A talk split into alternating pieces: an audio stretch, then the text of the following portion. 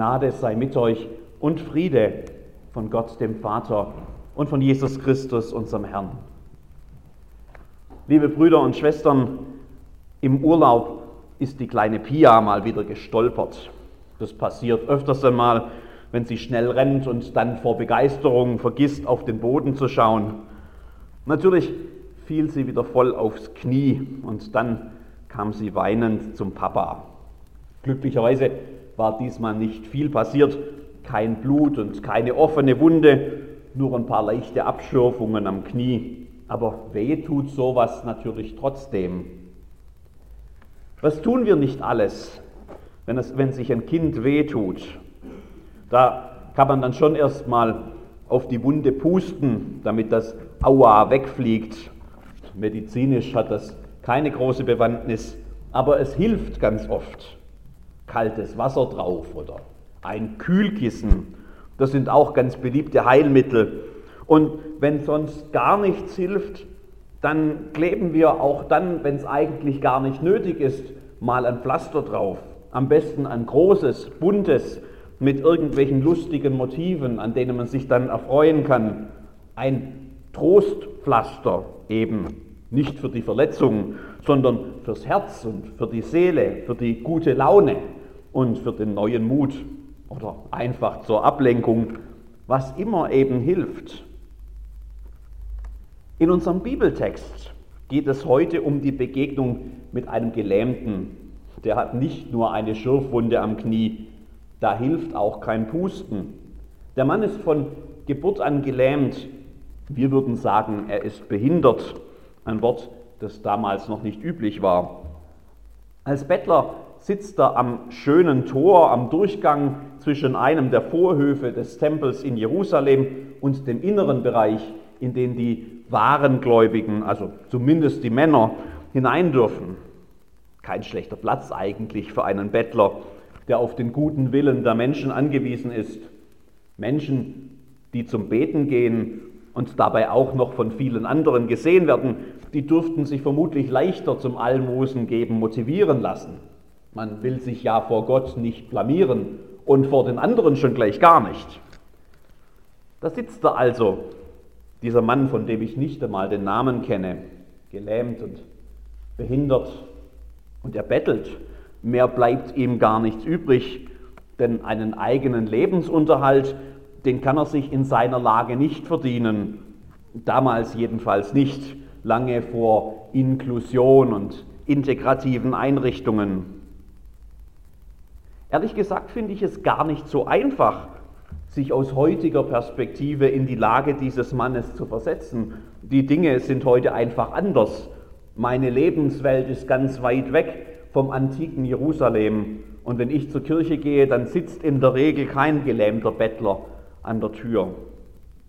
Und doch glaube ich, dass es auch in meiner Umgebung ganz ähnliche Situationen gibt und in deiner auch. Bei uns sehen die nur eben ein bisschen anders aus. Und sie sind ganz unterschiedlich. Aber natürlich gibt es auch hier, auch heute, Menschen, die in einer Notlage sind. Manche ganz existenziell, wie eben dieser Mann auch. Wenn selbst das Allernötigste fehlt. Vielleicht, weil sie einen Schicksalsschlag getroffen hat. Vielleicht, weil sie aus ihrer Heimat fliehen mussten, weil dort Krieg herrscht oder Verfolgung oder einfach so krasse Armut, dass die Flucht als einziger Ausweg erscheint. Vielleicht weil einfach so viel schief lief und das Geld jeden Monat weniger wurde und der Schuldenberg immer größer und irgendwann dann blickt einfach keiner mehr durch und es war, als würde einem die Wellen über den Kopf zusammenschlagen. Kein verzweifelter Schrei mehr, nur noch so ein leises Versinken.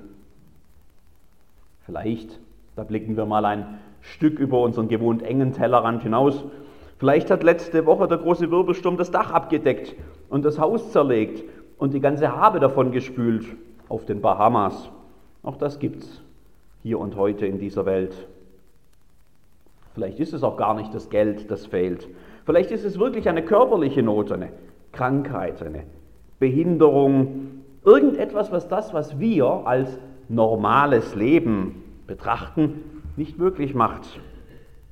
Vielleicht ist es eine zwischenmenschliche Sache, eine Ehe, die zerbrochen ist, eine gescheiterte Berufslaufbahn, zerbrochene Freundschaften oder einfach die Einsamkeit, wenn langsam alle Altersgenossen weggestorben sind und die Verwandten sind unendlich weit weg und man fühlt sich vergessen und allein. Leid und Notlagen gibt es in so vielen verschiedenen Formen. Eines haben sie aber alle gemeinsam. Wie bei dem Bettler am schönen Tor, da schließen sie Menschen aus. Sie versperren den Zugang zu dem, was wir so als normal sehen. Und das ist vielleicht auch das Schlimmste, dieses nicht dabei sein zu können, nicht dazugehören zu dürfen, weil man einfach irgendwie nicht richtig ist, in welcher Weise auch immer. Liebe Schwestern und Brüder in Jesus Christus, aus der Apostelgeschichte haben wir gerade eine Wundergeschichte gelesen. Die persönliche Geschichte des Bettlers am schönen Tor, die findet ein Happy End, das, wenn man weiterliest, mit Staunen und Tanzen und Jubel gefeiert wird, wenn es doch nur mehr solcher Wunder gäbe. Ja, wenn. Was wäre eigentlich, wenn? Dass es Wunder gibt, sollte uns doch eigentlich nicht wundern, wenn wir an einen allmächtigen Gott glauben. Und weil jedes Wunder einzigartig ist, sehen sie vielleicht bei unterschiedlichen Menschen auch unterschiedlich aus in ganz unterschiedlichen Situationen. Wer weiß, welche Wundergeschichten es in unserer Umgebung zu erzählen gäbe. Wunder kann man nicht machen. Die kann man auch nicht bestellen, weder bei Amazon noch bei Gott noch sonst irgendwo anders. Wunder geschehen, wenn Gott es will. Da gibt es kein Patentrezept. Das kann ich heute Morgen daher auch nicht behaupten. Dabei wäre das doch toll, oder? Wenn es da irgendwie so eine bestimmte Formel gäbe oder eine bestimmte Art zu glauben oder zu beten und dann, dann wird automatisch alles gut. Gibt es aber nicht, leider. Oder vielleicht auch nicht leider, denn sonst wären die Wunder ja keine Wunder mehr. Es fällt aber doch auf, dass in dieser Wundergeschichte Menschen eine ganz wichtige Rolle spielen. Menschen, die Jesus Christus nachfolgen. Jünger, Petrus und Johannes, die wirken hier ganz entscheidend mit.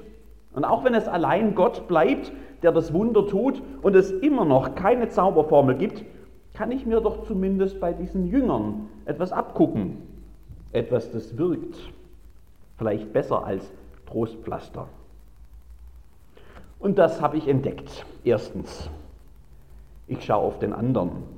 Was braucht der denn? Das fällt auf den ersten Blick gar nicht auf in der Geschichte und beim Nachdenken dann wieder doch.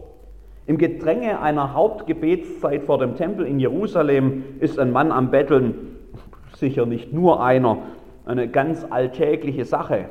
Irgendwo zwischen den Füßen der Massen, die sich in den Tempel drängen, was ist da schon dabei?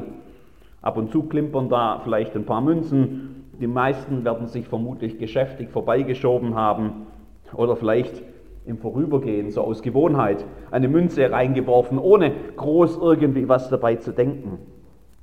Und dann stockt plötzlich der Verkehrsfluss. Zwei Männer bleiben stehen. Petrus aber blickte ihn an mit Johannes und sprach, sieh uns an. Der Bettler schaut erwartungsvoll die Jünger an, aber viel wichtiger, die Jünger schauen den Bettler an. In einem einzigen Augenblick reduziert sich die Perspektive dieser beiden Männer von dem großen, weiten Bild auf eine einzige Person, auf den, der da sitzt, den Bettler.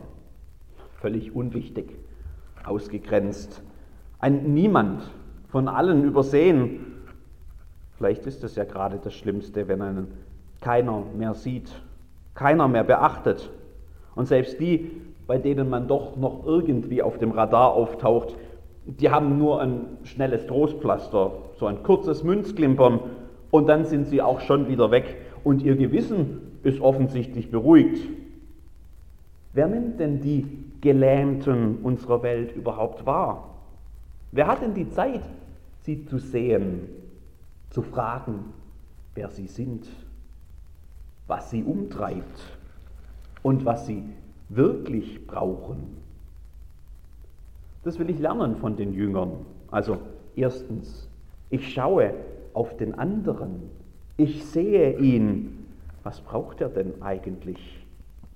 Mehr als Trostpflaster ganz sicher. Aber es gibt noch mehr zu lernen. Zweitens, ich schaue auf mich selbst. Was habe ich denn?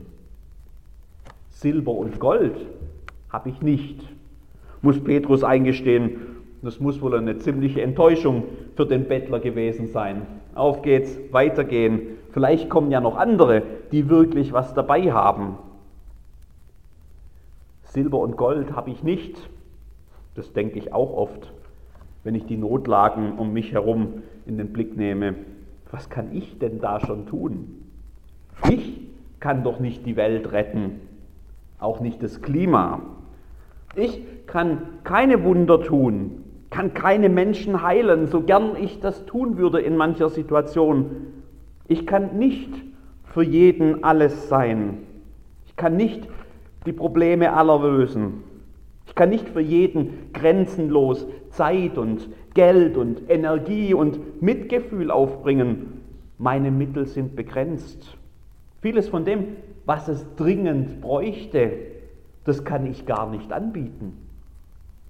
Silber und Gold habe ich nicht. Das ist ja eigentlich eine Bankrotterklärung. Ich habe die Lösung nicht. Ich habe nicht, was du brauchst. Und vielleicht muss ich ja gerade das von den Jüngern lernen, mir einzugestehen, dass mir die Lösung nicht immer zur Verfügung steht, dass es nicht immer auf mich ankommt, dass ich nicht alle Antworten habe, dass ich nicht alles tun kann, dass mir auch so vieles fehlt. Gerade an dieser Stelle, da werden nämlich dann oft und gerne die Trostpflästerchen hervorgeholt. Ein motivierender Spruch, eine Durchhalteparole, eine Binsenweisheit, ein gut gemeinter Ratschlag oder auch eine schnelle Hilfsaktion, die auch gut gemeint, aber schlecht gemacht war und an der Sache eigentlich vorbeigeht. Das wird schon wieder. Ach echt? Ziemlich frustrierend für den, dem damit eben nicht geholfen ist. Der erst merkt, wie wenig er eigentlich tatsächlich gesehen wird und verstanden wird.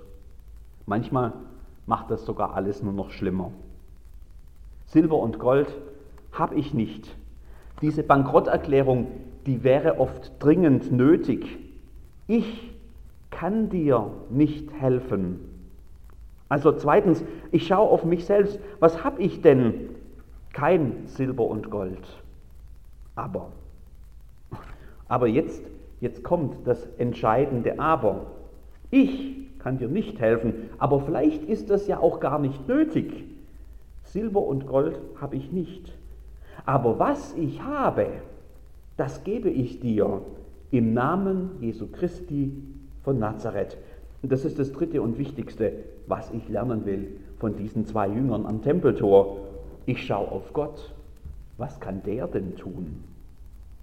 In unseren oft vergeblichen und oft wenig hilfreichen menschlichen Lösungsversuchen, da kommt Gott so oft gar nicht vor. Warum auch? Wir sind doch selbst groß. Wir bekommen die Dinge doch schon selbst in den Griff. Und so kleben wir dann ein Trostpflästerchen nach den anderen auf und nichts hilft wirklich. Dabei liegt die Lösung doch eigentlich auf der Hand. Was ich habe, gebe ich dir. Im Namen Jesu Christi von Nazareth. Was ich habe. Kann man Gott denn haben?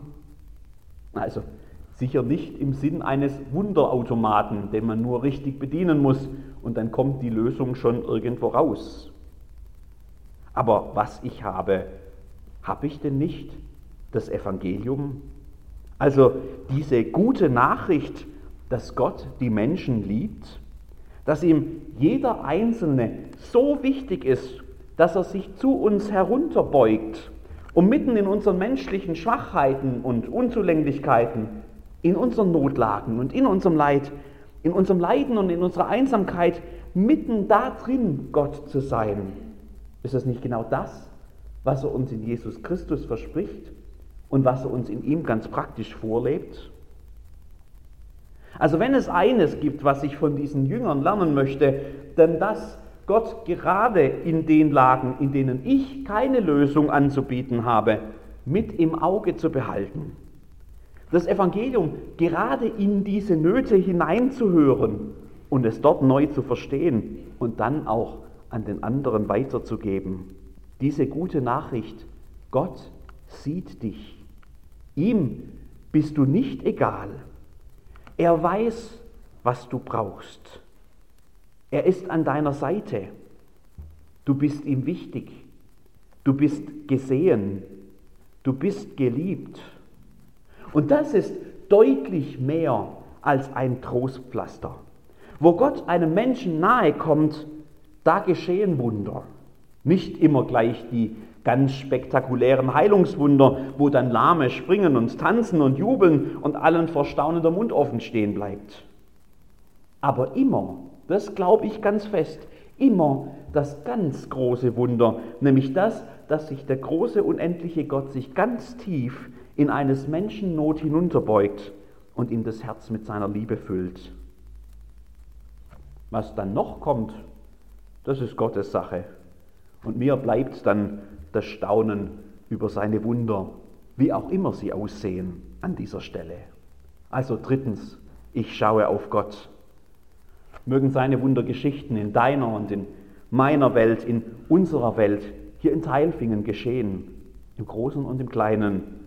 Gott schenke uns die offenen Augen dazu, für die Menschen, die in Not sind, für unsere eigenen Grenzen und für das Evangelium von seiner grenzenlosen Liebe für jeden Menschen. Amen.